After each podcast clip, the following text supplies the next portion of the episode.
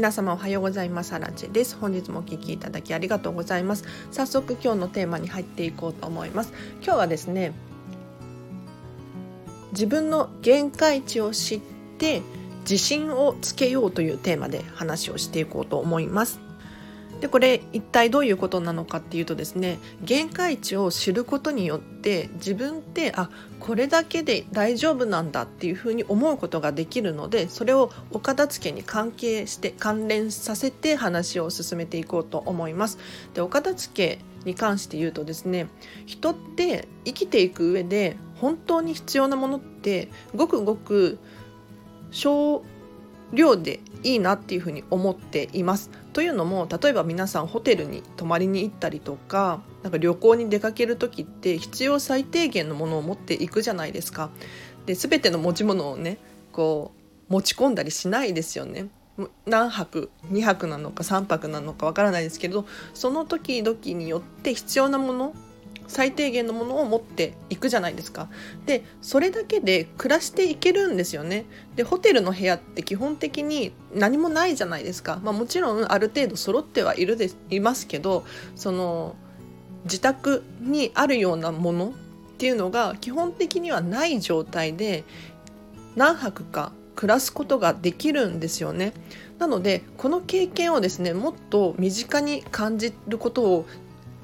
するとあ自分ってこれだけのもので十分生きていけるんだっていう気づきだったりとかっていうのを得られることができるので本当におすすめです。なので一度もう一度っていうのかな？あの旅行に出かけた時のことをですね思い出していただいてあこれだけで何泊できるんだっていうことをですね今一度こう思い出してみてもらいたいんですね。というのも私、えっと、数年前にですねアイルランドにワーキングホリデーで1年間住んでいたことがあるんですね。この時あの何を思ったかっていうとですねアイルランドに持ち込んだ持ち物って本当に必要最低限だったんですよ。でスーツケース大きなスーツケース1個と、まあ、カバン1個っていう感じで行ったんです。でさらに言うと帰りもえーと日本に荷物を送ることもなくスーツケース1個とカバン1個で帰ってこられたんですね。でこの時思ったのは人間って1年間これだけの荷物で生きていくことができるんだっていう気づきを得たんですよ。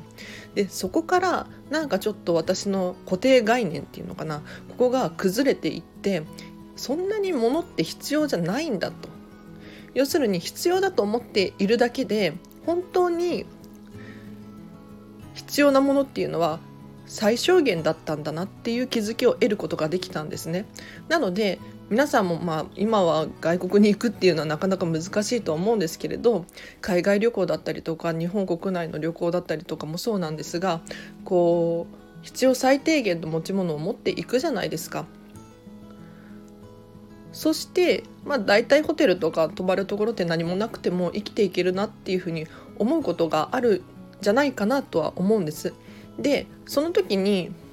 例えばなんですがホテルでこう暮らしていると何もないから結構思考がすっきりするというか時間が余るというかこういう現象って起こったりしないですか？結構心にゆとりが生まれるっていうのかな？あのこれってやっぱり物が少ないからだと思いますね。要するに旅行に行ってテレビを見ようとかってあんまり思わないですよね。まあ見たりとかもしますけどだったら他のことをやりたいとかそういう考えになるんじゃないかなって思います。私だったらなりますね。うん。でその時に感じてもらいたいのはこれって自宅でも本当はそうで何もない状態だと視界に入る情報がすごく少ないので結構ねやる気だったりとかっていうのが湧いてくるんですよ。要するにそのごちゃごちゃしている環境にいるとやっぱりなんか心の中であ片付けしなきゃいけないとかっていう思考が働きますよね。それってもったいないなと思うので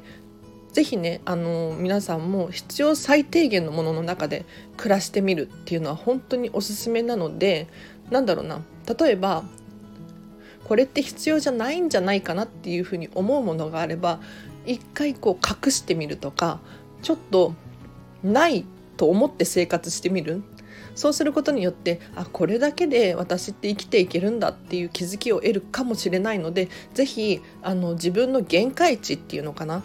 これだけあれば生きていけるみたいなものを知っておくことでそれ以上のものは、まあ、ラッキーじゃないけどあのおまけなんだよっていう感じで捉えていただけるとすごく心も豊かになっていくと思うので参考にしてみてください。ということで今日はここまでにします。で今日の合わせて聞きたいなんですけれど理想の暮らしを考えて行動しようというテーマで話している回があるのでこちらリンク貼っときますぜひチェックしてくださいでどういうことかというとですね、えーと、皆さん理想の暮らしなんとなくあると思います。お金持ちになりたいとか広いお家に住みたいとかもう何でも OK なんですけれどこれをですね、えーと実際に実践してみましょうっていうことです。でどういうことかっていうと、まあ、お金持ちになるっていうのはいきなり難しいかもしれないんですけれどあのお金持ちになったことを想定してじゃあどういう行動がしたいのか何をいくら分買いたいのかっていうのを事細かく考える。そしてできる範囲でやっていくっていうのが非常に大切ですね。で買い物をするっていうのはなかなか難しいかもしれないんですけれどどういう立ち居振る舞いをしているだろうかとかもしお金持ちになったらどういう仕事をしているんだろうかとかそういうのをどんどんどんどん想像していただいて実践できるところから変えていくっていうのが本当におすすめです。で例えばお金持ちになったからといってそのポンポンお金を使いたいがためにそのお金持ちになりたいのか、まあ、おかそれでも全然 OK なんですけれどじゃあそれをするためには自分はどういう仕事をしているのかとかどういう立ち居振る舞いをしているのかっていうのが非常にね関係しているなと思います。例えばそうだな宝くじでこうポンって当たったとするじゃないですか。ただその人自身が何も変わらなければそのお金って本当に何て言うのか使い方がわからない状態になってしまうと思うんですよ。でもし宝くじが当たったならもしもう自分がお金持ちになったっていうことを想定してですねちゃんと立ち居振る舞いを考えないとあの結局元の自分に戻ってしまうと思うんですよ。お金があるだけで人間っていうのは変わらないと私は思うんです。結局のところ自分のキャパっていうのかな。あの器がしっかりしていないと変わったところで何も変わらないみたいな現象が起こってしまうんじゃないかなと思うのでもうすでにあのお金持ちになりたいのであればお金持ちらしい行動をしていただいてですね徐々に自分を変えていくっていうのがおすすめなので気になる方いらっしゃったらこちらリンク貼っときます。チェックしてください。でえーと、とお知らせがあります。ノートでブログ書いています。こちらはですね私が喋っているこの放送を文字に起こしたものです。ただ毎日はこれできていなくって本当に申し訳ないんですけれど、えーと、ただ文章でパパッと読みたいよっていう方だったり復習したいっていう方いらっしゃったらぜひチェックしてください。であとインスタグラムもやっています。でこちらはですねえっ、ー、とラジオ更新したよっていう最新の情報だったりとか私の私生活が少し見られるので気になる方いたらこちらもチェックしてみてください。であとレター募集しております。私にですね質問ご意見ご感想があればぜひぜひ送っていただきたいと思います。で合わせてアンケートも募集しております。こちらリンク貼ってありますのでぜひぜひチェックしていただきたいんですけれどあのラジオのリクエストだったりとかこのアラチにですね伝えたいメッセージがあるみたいな方いらっしゃったらこちらも合わせてご利用ください。で昨日かなあのコメントで聞きづらいよっていう風にご意見いただいてもうとっても嬉しい。私もね気づいてなかったからありがとうございます。本当に良かった。でどうやらあの私イヤホンで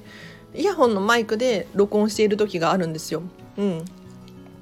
でこれがだいぶ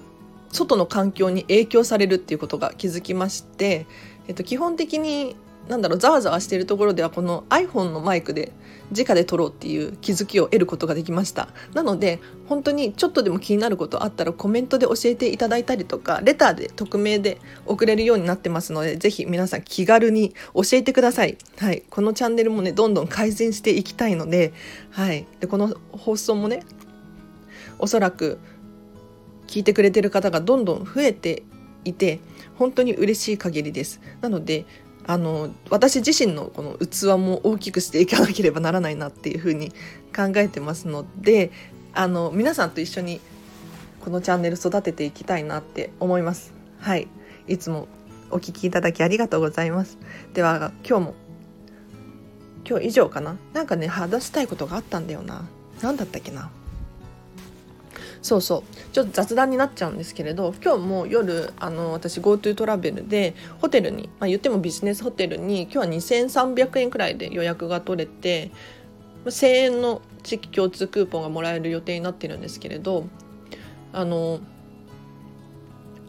結構ねビジネスホテルに泊まることが多いんですよ。で今日の話に関連するんですがビジネスホテルに行くともう本当に必要最低限のものしかないんですよね。で私がよく行くホテルはなんかアパホテルとかそういうところじゃなくってもう本当に何にも置いてないところを選ぶようにしています。で以前アパホテル アパホテルいじりじゃないいじりじゃないんですけどに泊まったんですがなんかね結構いろんなものが揃っちゃってるんですよ。うん、ですごく便利なんです。なんだテレビがでかいのがあったり何て言うのかな本とか新聞とか一通りこう部屋にバーッと置いてあるんですよね。びっくりした。こんなに揃ってるんだ。すごいなって。ただ一方でこれだけちょっと情報が多いと目に入ってきてしまう。視界に入ってきてしまう。なので私がですねちょっと勉強したりとかこうスタンド FM 収録したいとかっていうふうに思ってビジネスホテルに泊まってているのでちょっとね集中力が欠けてしまうんですよ。なんかそのアパ社長の本とかが部屋にね一冊ずつ置いてあるんですよ。でこれが目に入るとあこの本なんだろうっていう風に気になってやっぱ手に取ってしまうんですよね。そう。だから私はあんまりまいいんですけど何にも置いてないホテルの方が好きでもう情報何もないみたいな。そういうところを選ぶようにしています。そうするとやっぱりこれだけで人って生きていけるんだなって。もう最悪水さえあれば一日過ごせるななんて思ったりしています。うん、なので本当に自分の限界値というか必要最低限のものの量っていうのを把握するっていうことって非常に大切だなって思います。でそれ以上のものは本当に私もそうなんですけど感謝でしかない。もう例えばなんだろう飾りだったりとか絵だったり置物だったり私も結構可愛くねしたいので、えーと、部屋にお部屋に、うん、置いたりしているんですけれどこれってもう必要ではないけれど自分をハッピーにさせてくれるものだと思うのでこういうものってもう本当に感謝でしかないんですよね。こういうことができることって感謝でしかないなと思っていて。生きていく上で必要な最小限以上のものに何て言うのかな。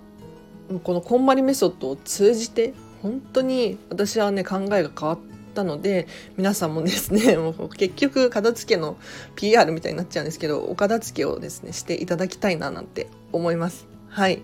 では今日は雑談この辺りで終わらせたいと思います。このチャンネルではですね見習いこんまり流片付けコンサルタントである私がもっとお片付けがしたくなるそんな理由や効果メリットについて話をしております。毎日更新しておりましてできる時は2回1日2回更新しておりますのでまた聞いていただけるととっても嬉しいですでは本日もお聴きいただきありがとうございました今日もまたハッピーな一日を一緒に過ごしましょう。あらちでした。バイバーイ。